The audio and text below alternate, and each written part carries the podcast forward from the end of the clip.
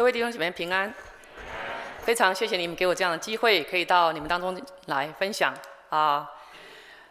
我是彰化人，乡下人，然后我们那个村庄全部姓谢，然后我们小学的时候同一班还有四个谢丽娟，嗯，所以呢，你就知道这个名字有多么的菜奇亚米啊，所以我叫钟丽娟，因为有大中小，然后最后一个进来以后就叫就就就叫她谢丽娟好了。呀，那我是在高中的时候受洗，高中到台北啊，同同学邀我去教会，我受洗了。然后呢，家里反对了，听听到我受洗以后，他们知道了就非常反对。那我受洗的原因是因为有一个白头发的牧师来告诉我，你要不要受洗？那华人嘛，要非常尊重老人家，所以我就说好。受洗之后，爸爸妈妈就说，你怎么可以去教会？不行。啊，那爸爸妈妈话都要听，所以好，所以我就不去了。一直到大学四年级，然后呢，又遇到很多很多的挫折，之后才啊，同学又邀请我，我再回到教会。然后呢，在那里在石牌信友堂，因为我读阳明医学院，那我啊，从医学院的医技系毕业毕业之后，我念的公卫所。然后呢，在念公卫所的时候，我就觉得上帝呼召我，因为每次念到那些呼召的经文，都觉得像神在对我说，因为我是一个非常有责任感的人。就是神说我要猜谁去？我说 虽然，我在这里没看到吗？然后呢，哎，谁要去为我寻找我失丧的羊？主啊，我在这里啊！啊、但是呢，其实那时候我还没有重生哦，但是已经觉得很想为主侍奉。那啊、呃，后来朱牧师就说：“哎，这样子啊，你先去福音机构工作两年看看好了。如果神真的呼召你，那你的呼召就应该会越来越强。那如果不是的话，大概就慢慢慢就没有。所以后来在世世界展望会工作两年，然后呢，在工作那两年，第一年头一年我跟宣教师住住的时候，才真正的重生，才真正的知道自己的罪，那是另外一个故事，很长的故事。然后呢，啊、呃，后来就到了啊，呃。呃什么？中华福音神学院去念了三年的道硕，那在九四年的时候，跟我的师母一起去印度啊短宣，然后访宣，对不起，访宣之后，我就觉得神很清楚，觉得神要我去印度，但是呢，没有机会去印度，因为没有签证的管道，因为他们只有三种管道，一个是从商，一个是做学生，一个是嫁给印度人，所以我当时就觉得，怎么可能？我不会做商商人，我也不可能一辈子做呃，呃学生，然后呢，我也不可能。为了去印度而嫁一个印度人嘛，对不对？所以呢，就回来了。回来之后，哎，就神的引导，慢慢慢，我后来加入 SIM 国际施工差会，啊、呃，国际施工差会以前叫做苏丹内地会 （Sudan Interior Mission），是属于在撒撒撒哈拉漠沙漠的下南部那一大块，都叫都叫做 Sudan。那后来因为我们跟其他很多的差会跟我们合并，你知道差会其实只要少于两百个宣教士就活不下去，哦 所以呢就。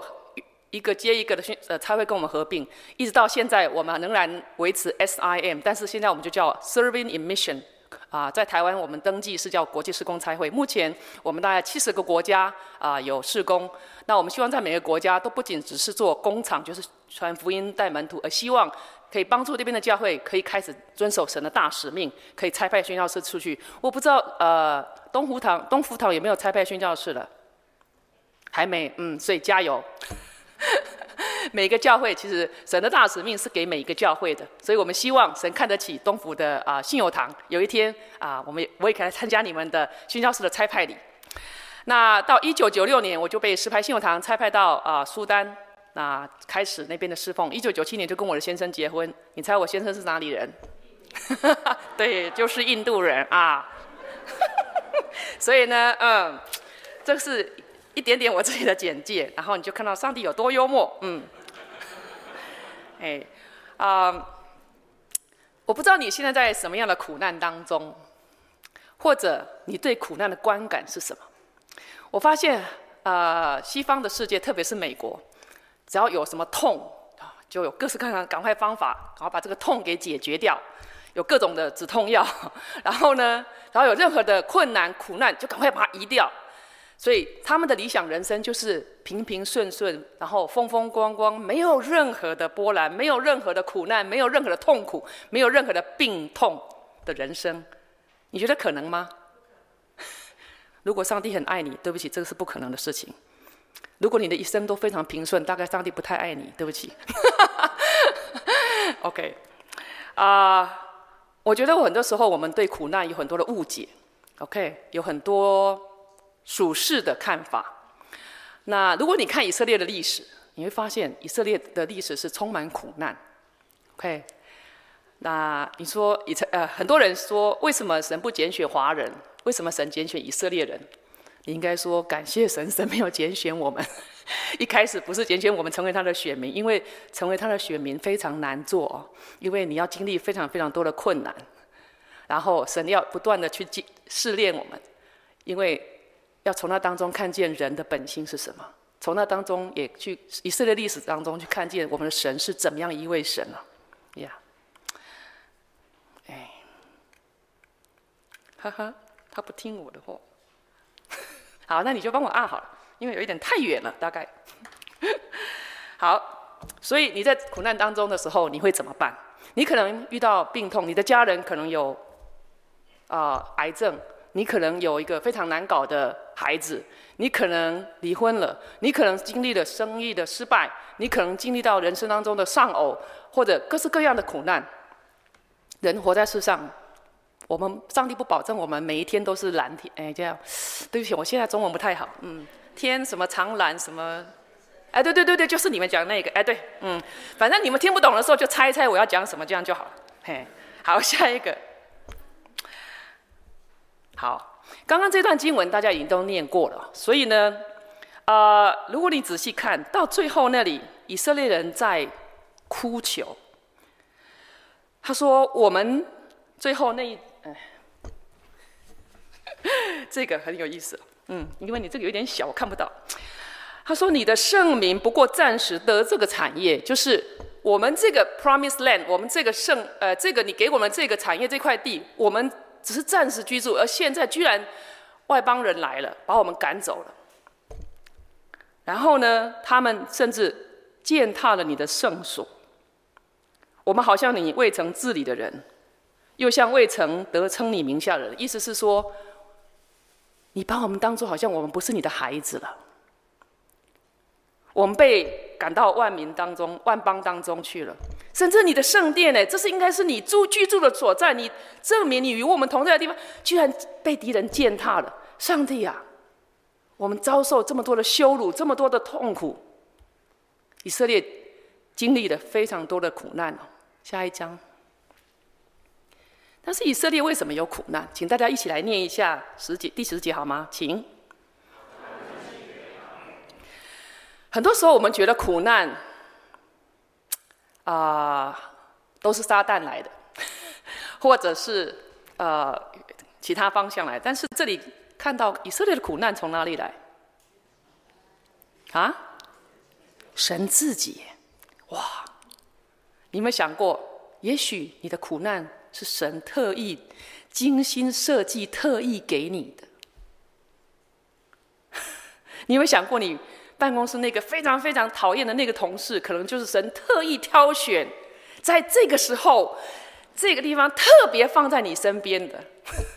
你有没有想过，你的先生或你的配偶、呃太太，可能是神在台湾两千多万人当中精挑细选才选到的一个可以治得了你的人？你知道在。台湾两千多万都找不到一个可以治得了我，要到印度十三亿人的活中来者找到一个，所以你们要高兴啊！你们比我还要没有那么玩梗就是了。以色列非常的背逆他们。如果你再看前面几节，你会发现神提到说他有多爱以色列人了嘛？他供应他们，他帮助他们，他甚至以色列在受苦的时候他担忧他们，然后很多次很多次的不断不断的拯救他们。可是呢，他们却一而再、再而三的背逆神。如果你仔细去看以色列历史，啊、呃，列呃列王志、列王志嘛，哈，对，上下还有历代志啊，列王记对不起，上下，然后你再去看先知书，你会发现以色列真的很坏，是不是？同不同意？我想这样的人居然是神的选民啊！哎，神不是刚刚救你吗？你怎么又犯罪了？哎，神不是给你一个士师吗？哎，怎么又又 又去拜偶像了？哎，怎么这个神这个王打了仗回来，神不是帮助了你你了吗？你怎么居然把人家的偶像、人家祭坛给带回来了？你搞错没啊？很多时候我们一般一边念圣经一边骂以色列人，不是吗？就怎么有这么糟糕的基督徒啊？可是有没有想过，我们很多时候其实很像他们，不是吗？如果我们仔细看我们自己的生命，其实我们还蛮像他们的。下一章，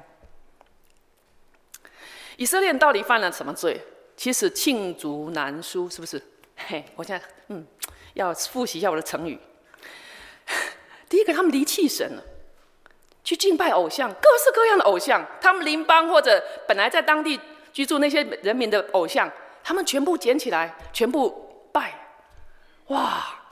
到后来，你看先知书上面，神就带着先知一个个去看他们拜的各式各样的偶像，多到你真的是会吓一跳啊！然后呢，不公不义的事情很多，流无辜的人的血，请欺压、强暴、好宴乐，不顾不不顾念寄居的。神一再的告诉他们，你要顾念那些寄居的。你种田的时候，你收割的时候，留一角给那些人。一记得你以前在埃及地是寄居的。记得你以前也是寄居的，所以你一定要顾念寄居的。可是以色列没有做，那些困苦穷乏的孤儿的寡妇，神不断的替他们讲话，不断的告诉以色列人，你一定要顾念这些穷乏困苦的人。你看诗篇充满这些人的的神顾念他们的这些话语。然后呢，他们自高自傲，为什么？哎，我们是上帝的选民呐！你看我们有圣殿呐，所以我们很安全呐。神一定在我们这一边，不是吗？但不是，他们只依靠自己，他们以为有了圣殿，他们就应该很安全了，却不知道神会离开圣殿的。他们不依靠神，甚至他们会依靠联邦，去跟埃及联合，去跟这个国联合，那个国联合，不来求告神。他们没有真心的去遵行神的这些诫命，总是很虚假、很诡诈。他们想要欺骗自己，也想欺骗上帝。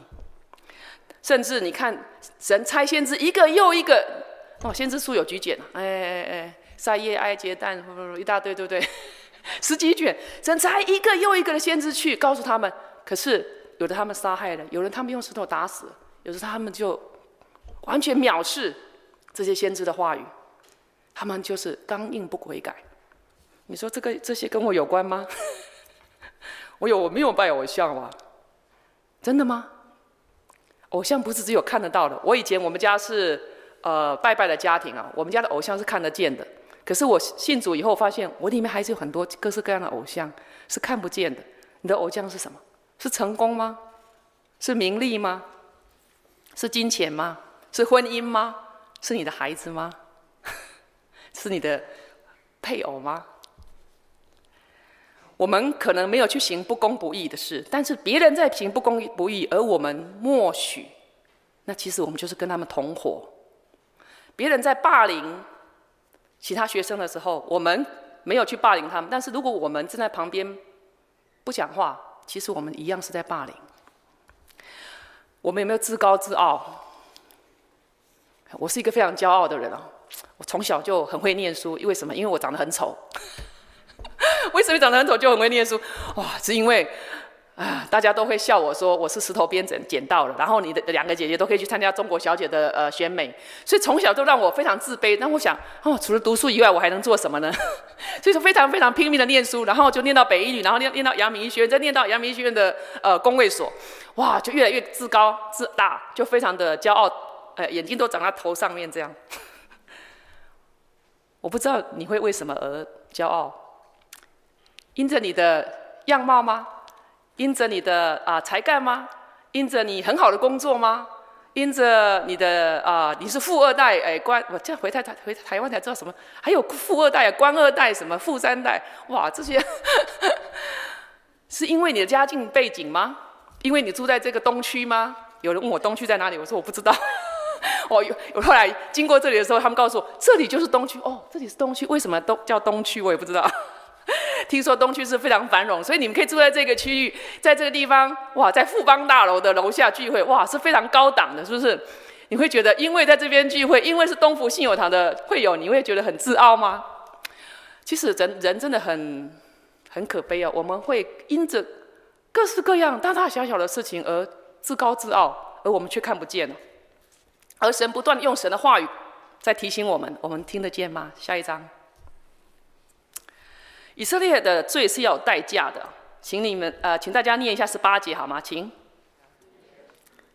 他们最终先知预言，他们最后会被掳到外邦去，而圣殿会被毁。这一段十五到十九节是一个预言，呀，是先知的发预言。那时候还没有成就，在先知以赛亚的时候，他们还没有成就，但是他先告诉他们这些事会发生的，他事先的为他们祈求了。但是以以色列有听了吗？有悔改了吗？没有。我们的国家有没有什么的罪恶？台湾有没有什么罪恶？你想一下，稍微想三秒钟，然后想一下，我们国家的罪恶会有什么代价？然后想一下我们自己的本相，我们自己里面真实。如果你很诚实的面对自己，你有没有什么样的罪恶？需不需要付上什么代价呢？下一张。在以色列人要受苦，将来会被掳，会被摧毁这些。那么先知做了一件事情是什么呢？我们请大家再念一下十一节到十四节好吗？首先，先知提醒以色列人，我们要想，要思想神在古时候为他们所行的大事。现在我们在受苦。OK，将来有一天你会在受苦当中，那时候你要记得去思考，古时候摩西那个时候，古时候我们列祖那个时候，神怎么样为他们行大事，甚至把红海分开了，让他们可以行走干地。就要记得那一位是我们所敬拜的神，他带领他们，甚至他的圣灵让他们得到安息。那一位是我们敬拜的神。虽然你现在在苦难当中，不要忘记了，神是那一位有大能的神。你要去思想，你要去记得，你要紧紧的抓住他，你要回到神的面前来。所以你要一直的去纪念思想。弟兄姐妹，你有没有经历过神在你生命当中一些工作呢？如果有的话，请你举手好吗？啊，哦呀，感谢主，请放下。那你有没有写日记的习惯呢？你可不可以开现在开始写？神曾经怎么样帮助你？神曾经怎么样供应你？神曾经怎么样垂听你的祷告？神曾经怎么样改变你、帮助你？一点一滴的把它写下来，很有用的。为什么？将来有一天你会忘记这这一切。将来有一天你会问神：那你在哪里？就像这段经文里。神啊，你在哪里？你在哪里？你在哪里？为什么我在？你给我这么大的苦难，为什么我在苦难当中呢？神啊，你在哪里？那时候，请你除了圣经读圣经以外，请你把你的日记拿出来翻一翻，翻到过去神曾经在你生命当中所做的事情，让你再去再一次的去想起，我们的神是没有改变的神。刚刚唱的诗歌讲到。他屹立不摇，他从不改变，他是信实的神。如果十年前曾曾经这样子帮助过我，现在呢？难道他的手伸呃手变短了吗？难道他的慈爱变少了吗？不是啊。我去年写了一本自传，就是神一直在催逼我，我就开始写。然后呢，写完了，在今年的五呃四月底出版了。那么。写完那本书之后，其实就是神提醒我要写下他曾经在我生命当中做的所东西。那本自传就是你们等下在外面会可以看到，如果你们愿意买的话，就是对我们差会的一个奉献。哦，现在我先广告一下哈，嗯，定价是两百五，然后呢，对教会我们用八折两百。我一边写就一边发现，其实是神在对我做一个回溯误谈，就是。经历这么多的事情，这么多的困难等等，到底有什么意义？宣教士回国述职的时候，都需要做回溯误谈。最重要就是要帮助你去重新看过去这个任期里面，你遇到了这么多的困难，到底有什么意义？弟兄姐妹，如果没有意义，遇到任何的困难情况，如果没有意义的话，我们走不下去。可是如果我们找得到意义，找得到为什么是这样，你就可以继续走下去。所以我发现，在我在写那本书的时候，就发现是神在对我说话，神在帮助我去解读我的生命当中的每一个经历，上帝怎么样帮助我的，在那当中神怎么样改变我，而甚至神让我跟印度的这个廖牧师结婚，它的意义是什么？神在这个大他的大的蓝图里面放了这一个，诶，下了这一步棋，到底是为什么？我现在回头去看，从神的眼光去看的时候，就发现，哇，我们的神子实在太伟大了。所以是圣圣灵就引导我去写，甚至有些时候我对那个事件的解读，当时的解读，后来的解读，跟我在写书的时候，神对这个事件的解读是完全不一样的。所以我写着写着，整个结结论就走在神的解读的那个方式上。而当我看到神是这样解读的时候，我真的觉得。哇，真的是，我真的是服你了！你实在太棒了，你实在太伟大了，你实在是太奇妙了。我还能够寻求谁呢？我还可以依靠谁呢？然后最近也是，我从写过那个东西之后，我就发现神还是继续在我生命当中工作，而不是只有在我在海外的时候才对我在我生命当中工作。所以呢，我只要想到哦，好像上一个月我在写代祷信的时候，哎，好像神。有帮助我生命有些什么样的改变，我就再写下来。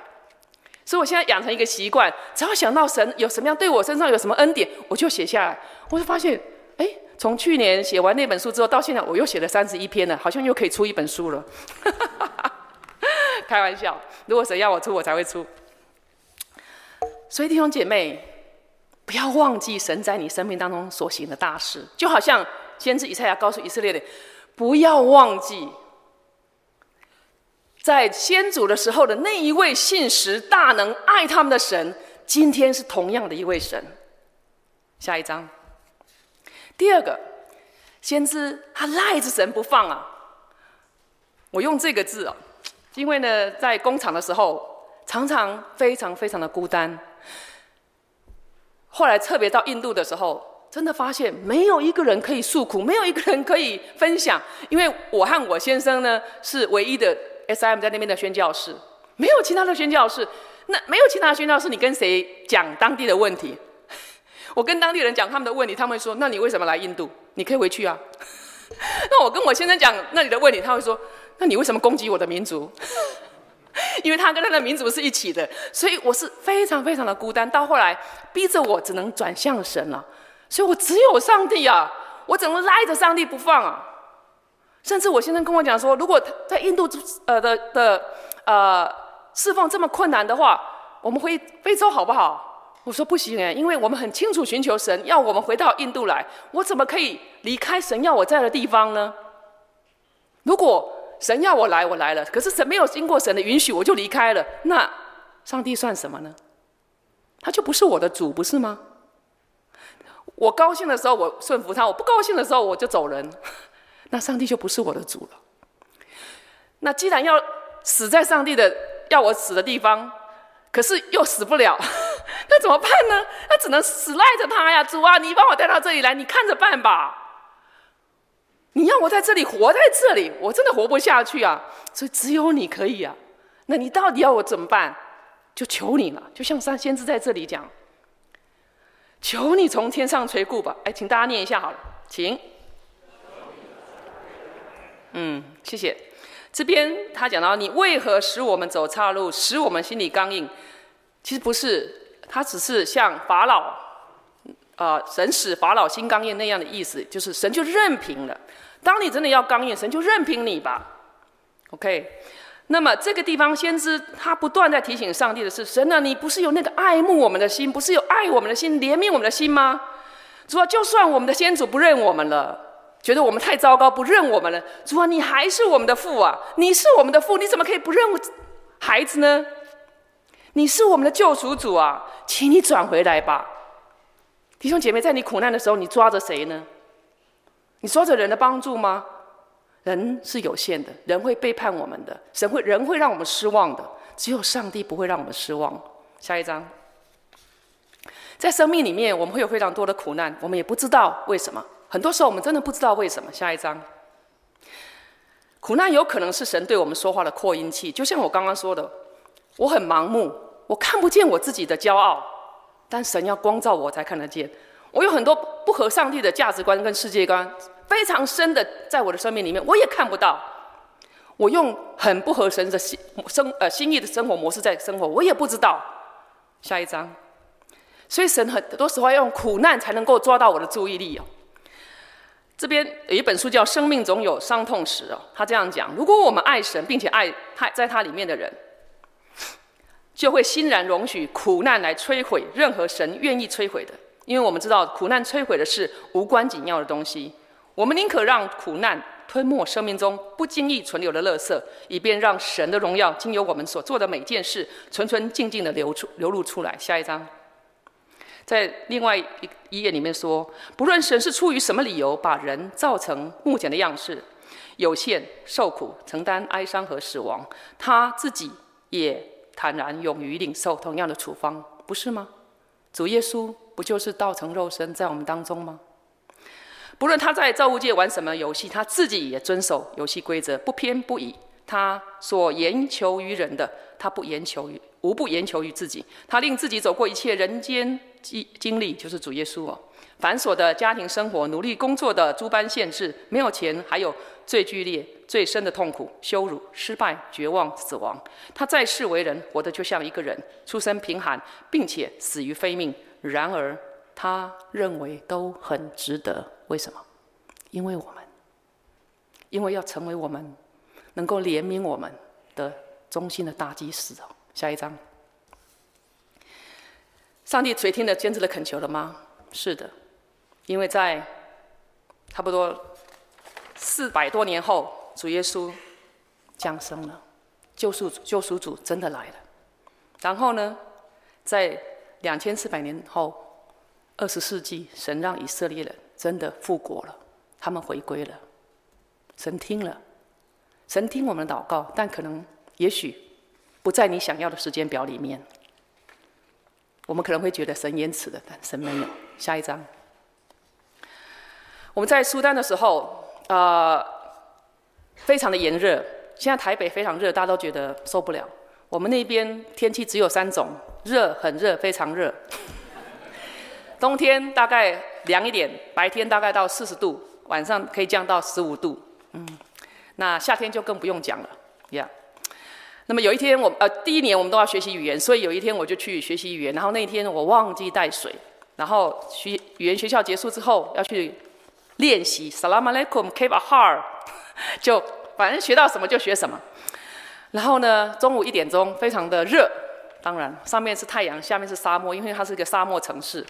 然后呢，我就一边走，肚子又咕噜咕噜，哎，又饿又又饿又渴，哎，然后又什么？热哎，对，然后我就开始想，哇，台湾的 Seven Eleven 啊，多好啊！我就跟神说，嗯，神啊，你知道吗？我的中文那时候啊，我的中文其实蛮好的，我可以回台湾侍奉你，不是吗？哎，我可以做各式各样的工事工，不是很好吗？神知道我心里面想的是什么，然后神就问我一句话，说，你觉得这你的？我说，哎，神啊，这个旅程这条路，This journey is too difficult，这条旅程实在太难了。神问我说：“这条旅程有没有从比从天上到地上来还难呢？”谁从天上到地上来？主耶稣。我就想主啊，赦免我，我真的是 太容易抱怨了。这么 一点点的辛苦，我就开始抱怨，这才算得上什么苦难吗？唉，主啊，求你赦免我，我就乖乖的继续走去啊，继续的练习语言。回到家以后呢，就发现有个荷兰的姐妹在我家门口等我。她说我在帮荷兰大使看家。做好饭了，来请你吃饭。哇，太好了，我就赶快去。那当然有冷气哦，然后很漂亮，然后饭香就在那里。然后呢，我就马上要去吃饭。他说：“等一下，你先在厨房坐一下，哎不，在客厅坐一下。”我说：“你要干嘛？”他说：“你去等一下。”然后消失之后，出来拿了一盆水，拿了一条毛巾，拿了一条一个肥皂。我说：“你要干嘛？”他说：“我帮你洗脚。”我说：“大，怎么可以帮我洗脚？我刚刚穿凉鞋，我在沙漠地走了两个多小时，又臭，那个汗汗臭啊，脚一定是很脏啊。”我说：“不行不行，绝对不可以帮我洗脚。”然后他讲了一句话，一直鼓励到我现，一直鼓励我到现在。每一次我想要放弃，我就想到他说的。他说：“神要我帮你洗脚。”弟兄姐妹，神要帮我洗脚。我刚刚在路上还在跟他一起讨价还价，想要回台湾，想要放弃。神可以把我吊起来打，不是吗？可是他现在却使用他的使女，再一次向我彰显他的慈爱。你们刚刚一直唱神的慈爱，你有没有经历过神对你的慈爱？而主耶稣的慈爱能不能激励你去为主活？所以我就跟神说，我那边在那边就我就哭了，我说神啊，对不起，赦免我。从现在开始，这双脚是你的，你要我去哪里我就去哪里，你要我做什么我就做什么。哎，你们不要随便做这种祷告哈，因为 这个祷告之后呢，我就一直签，一直签，做非洲签了东西南北非都签过，然后后来又签去印度，然后又签了两个州，然后又现在又签回台湾，我总共在六个国家侍奉过，就是因为这个祷告。当然也不是因为都是这样，是因为我愿意顺服，然后神就按着他的时间不断的牵引我们。那另外一个原因可能就是因为我太骄傲了，所以呢，神看我在一个地方熟悉的，骄傲又开始了，哦，该该换地方了，让你从零开又开始这样子，所以又得要学习谦卑哦。下一张。那在非洲呢，十二年的时间，在啊、呃、苏丹，后来到加纳，后来到肯亚，又到南非，啊、都有非常非常多的困难。我常常都就是觉得过不下去了。有一次甚至跟我的呃师母朱师母说，我觉得这个婚姻我走不下去了。然后他马上 detour，他本来是要到南非，就先飞去肯尼亚看我，然后再到南非哦。那么在苏丹跟我先生过，然后过很多，就是一直在换地方等等，然后每次都从零开始，那么样的困难的十二年的旅程都没有办法把我打趴。你看我多坚强。多玩梗，一般人大概在非洲十二年就差不多被上帝修理的差不多了哦。但是我呢，十二年还是修理不来。然后呢，有一个印度的先生都还没有办法，所以神就一定要把我带回印度，才能够把我打趴哦。那么，二零零八年，我先生说我们回印度东北去呃，招募更多宣教士，可以去苏丹宣教吧，因为苏丹苏丹实在太需要人了，而他们一直在跟我要人。他们说：“我们知道你们是基督徒，我们知道你们是宣教士，可是没有关系。我们需要饮用水，干净的饮用水。我们需要教育，我们需要医疗。你们来帮助我们，好不好？”我先生说：“对不起啊，我们没有人呐，就这么二十几个宣教士，五个地方就发完了，就就分配完了。哇，怎么办？这么多人回教的族群，没有听过福音的族群，跟你要宣教士，你说对不起，我没有，说得过去吗，弟兄姐妹？所以我先生说。”在印度东北有非常多的教会，他们非常注重宣教，但是他们不知道怎么派宣教士到海外去。我们回去好不好？我说 no，因为我很害怕回去印度东北。我因为我去过，所以我知道。我说不要。那他就说你好好去祷告吧。然后我祷告神就说，当初一九九四年，嗯，你们你跟你师母去啊、印度短访宣的时候，你寻求我，那时候我跟你说要去哪里？哦，是去印度。神就说。嗯，现在就是时候了，所以神说话了吧，只好顺服。那顺服以后回去就被神打趴了，因为什么呢？因为我先生他们的文化是一个社群文化。呃，在台湾你会说，这是我的房子，这个是我的钱，这是我的东西，你要来探拜访我，对不起，我要看一下我的时间可不可以？我们都讲我是吗？对不对？在我先生那边没有我这个字，只有我们。所以呢，我们我的家是我们的家，是所有很多我们回去以后，就很多的侄儿侄女就来呃借住寄住在我们家。那么别人来请求的时候，我先生没有办法说 no，就要说 yes，就就要收。所以一开始是收了两个孩子，那其其中一个后来高中毕业去念大学住校的时候，又来了两个孩子，然后后来又 反正就一个走了就会来一个，一个两个走了就来两个，到现在哇，大概有十来个了。我们现在还在支持。那他们来到我们家是什么意思？就是我的孩子的意思。我所以，我现在有十来个孩子。那这些孩子是我们要从 A 到 Z，英文是这样，就 A 到 Z 全部要包的，食衣住行娱乐什么都要像我自己的孩子一样照顾的。那你说宣教士的薪水有增加吗？你有增？因为增加几个孩子，宣教师薪水增加没有啊？我们的宣教士的薪水是按照你家的核心人口有多少，三个。然后我们又住在大都市，然后所以很多很多人经过那个大都市的时候，都会来我们家住。然后呢，我现在很会做木工，所以他常常就问我：“嗯，我们还缺床吗？” 因为他做木工之后，他就会觉得很有成就感。他在工作上的很多东西，他就会没有，就会就是压力会减轻啊。所以我们家很多人哦，常常就很多人在那里吃饭，然后呢，都用他们的族语马拉语。在讲话，他讲笑话，嘻嘻哈哈，在我的餐，在我家的我的餐桌上讲笑话，然后我只有我一个人听不懂，当傻瓜，你觉得你受得了吗？哇，我就受不了了。然后常常跟我先生讲，对不起，你可不可以不要再接接收人来的啊？然后有一次，他的朋友就跟他说，我的女儿要去你们那个地方的一个学校念书。可不可以先住在你们家两个礼拜，等到他找到宿舍再搬出去？然后他就说：“对不起，我的女，我的太太实在是情情况不太好，不好意思。”然后呢，这个人就说：“哼，这个廖牧师，以前他到我们村子的时候，都是住在我家，啊，然后呢，现在我才请他留呃收留我女儿两个礼拜而已，他居然说不行，这样还能算牧师吗？这种人。”算什么人嘛？然后这个这个批评就传传传传传传到我小姑的耳里，再从我小姑的耳里再传到我先生的耳朵，然后我先生就非常非常的难过。然后更糟糕的是，他还没有办法跟他解释之前，这个人就过世了。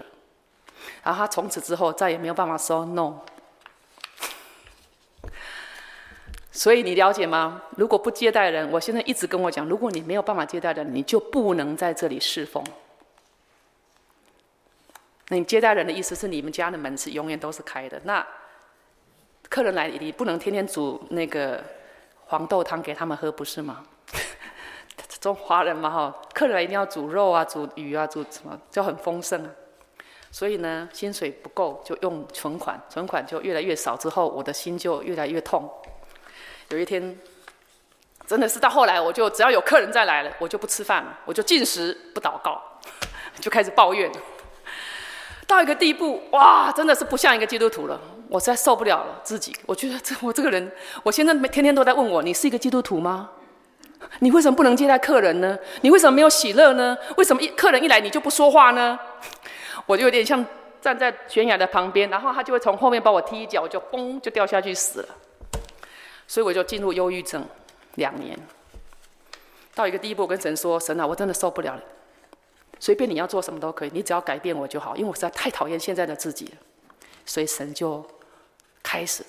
所以弟兄姐妹，如果你从来没有经历过神，你就做这样的祷告：神啊，我把自己的主权全部交给你，你爱做什么都可以，只要让我越来越像耶稣就好。我保证你一定会开始经历神很大的工作，透过特别苦难。下一章。当我那样祷告之后，神第一个问我的问题就是：你为什么觉得他们在吸你的血？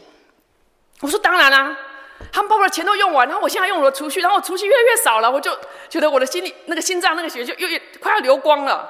神就问我：那以前你在非洲十二年，我有没有信实的供应你？我说嗯，有哎、有，我也从来没有缺乏过哎。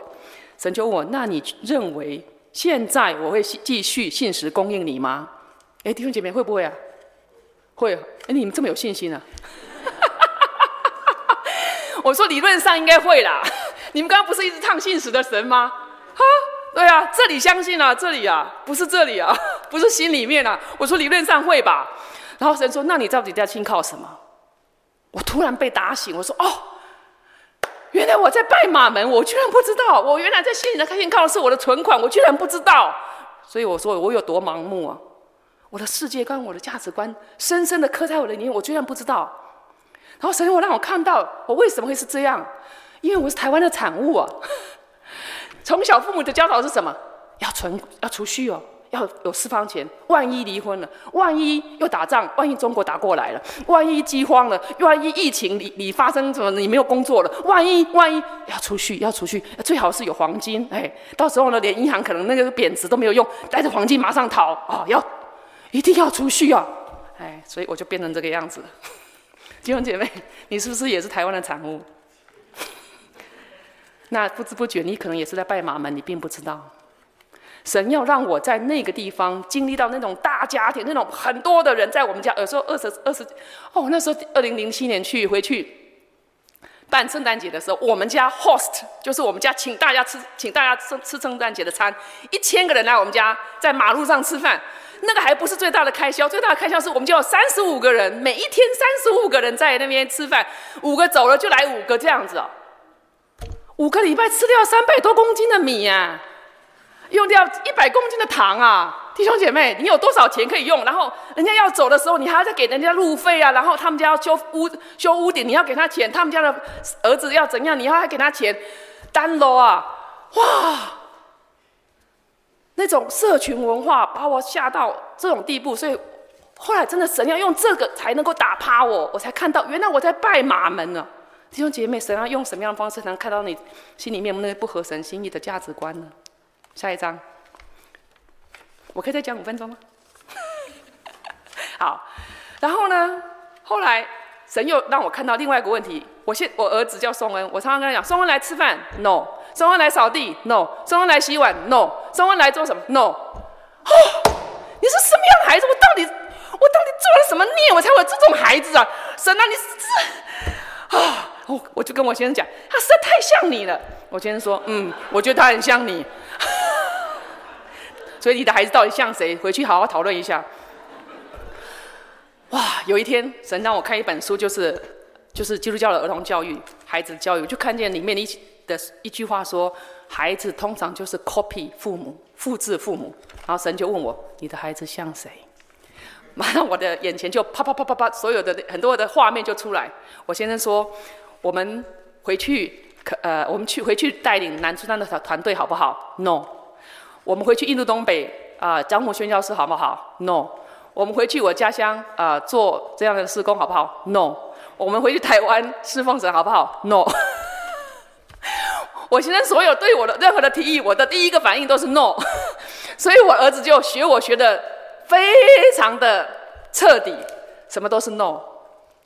然后我就看到原来。是我的问题，我就跟我的儿子道歉，对不起，我没有做好一个榜样。我应该像圣经说的，顺服跟敬重我的丈夫，我没有，你赦免我好吗？我们一起学习顺服爸爸，好不好？他就说好。然后我跟我先生道歉，对不起，请你赦免我，因为我没有按照圣经所说的去顺服你、敬重你，对不起。然后他也赦免我，所以我儿子现在就开始跟我一起成长。我的儿子现在比较好了，所以我们还在。Work in progress。然后呢，神又让我看见，我为什么会这么不不顺服我敬重我先生？我从我妈妈来的，所以呢，你要好好的检视一下。你很不喜欢你爸爸，你很不喜欢你妈妈的某种，是不是？可能就在你身上会重复发现。然后你越老，你就会发现你越来越像你的父亲或者母亲。然后呢，我神跟我说，你妈妈没有信主，她没有办法改变自己。你信耶稣，你愿意让我改变你吗？我说神啊，求你来改变我。真的，神就帮助我，开始光照我。刚刚你们唱圣灵啊，求你来工作。圣灵要做什么？要做光照、改变的工作。所以从那时候开始，神就不断的光照我一些生命当中不断很多很多不顺服、不敬重我先生的地方。感谢神，现在也是 work in progress，不过已经比以前好太多了。好，下一张。OK。然后神又问我：“你到底为什么每一次出出去讲道就非常的喜喜喜乐兴奋，可是一回来就进入忧郁模式？我的忧郁是一种情境式的忧郁，就是一回到我家我就是忧郁，在外面我就生龙活虎。我说当然了，因为在外面讲道之后，大家会说：哎呀，谢怡娟啊，谢谢你，你真的是讲的太好了，哇！因为你我得到很大的帮助，因为你我愿意成为基督徒，因为你我愿意成为一个宣教士，听起来多爽啊，对不对？他回到家呢，你该做的做是应该的，然后做错了就马上被人家骂。我说当然是这样啊。神说：那你到底在侍奉谁？我才知道，突然“草木禾秸”这个四四个字就出现在我面前。原来我在侍奉我自己，我为了要得到人的肯定、人的称赞而侍奉。我在建造我自己的国度。我过去那十几年在神的的工厂里面侍奉，居然是草木禾秸，因为错误的态度。一把火烧了，哇！我跟神痛哭，我说神啊，求你赦免我，求你再给我一次机会，好不好？我不要见你面的时候，所有的事工全部都是零啊！我说神啊，求你赦免我，从今天开始，我再也不要用草木和秸的方式在侍奉你，我要用一个准确的态度，是因着爱你，是因为感恩，我要来侍奉你。然后神又让我看见，这从哪里来？又是从台湾的产物来。小时候九十五分考上，考了九十分，不错吧？哎，那另外五分在哪里？然后呢，考上第三名，第三名已经不错了。你为什么不是第一名？哇，永远不够好啊！然后呢，小学我在我们班上都第一名的话，到国中有更好、更多的人，就见证你永远都不够好啊！就是这种不断的永远不够好的状况，让我们成成为一个成功取向、工作取向 （performance oriented），就是一直在看你的成就。工作以后也是一直看成就，然后信主以后就觉得我应该用成就来赢取上帝的爱。神说：“当你那么糟糕的时候，我还爱你呀。当你真的不像一个基督徒的时候，我还是爱你。就算你现在躺在床上不能侍奉我，我还是爱你呀。”弟兄姐妹，神无条件的爱我们，不是因为我们做什么。我突然觉得非常大的释放跟安息呀！哇，太好了！我不用再做什么去汲汲营营的要得到上帝的爱，我可以安息的。哇，终于，对不起啊，终于啊，从来没有那么是安息过，你知道吗？但是这个东西会一直出来的，所以每一次在有这种倾向的时候，我要说，我宣告上帝无条件的爱我，不，我不需要再看我的成就。感谢神，下一章。好，所以我刚刚讲的这些在书上有写。如果你们愿意看到更多的神在我生命当中的破碎跟更新改变，神要做在我们身上做拔出、拆毁、毁坏，甚然后再建立、栽植和他心意、和他价值观、和他的世界观的这样的工作，让我们可以真正得到在神里面的自由，在神里面那个丰盛的生命。你有没有什么是？生命还是被什么样的错误的价值观、世界观在捆绑的呢？神要帮助你从那当中释放出来，而这过程可能是需要苦难，所以不要觉得苦难就是坏的，苦难可能是神要先抓住我们注意力，然后再来，你把主权交给神，神就会帮助你光照你看见，看见之后要怎么办？就看你喽，你要不要谦卑的说：“神啊，我愿意改变，请你帮助我。”如果你愿意，神就可以让你的生命不断的更新改变。下一章。所以在苦难中怎么办？继续赖着神，绝对不要离开神，因为神有他的美意。然后要去纪念在生命当中神的大能作为，要去纪念神从前在你我身上的工作。在苦难中要求神光照，然后谦卑我们，可以让我们看得见我们的问题，然后求神来做那个拔出、拆毁、毁坏及建立。栽子的工作，好叫我们可以生命不断更新改变，好叫我们的生命是可以成为一个合神心意、可以吸引人来认识主的一个生命。好，谢谢。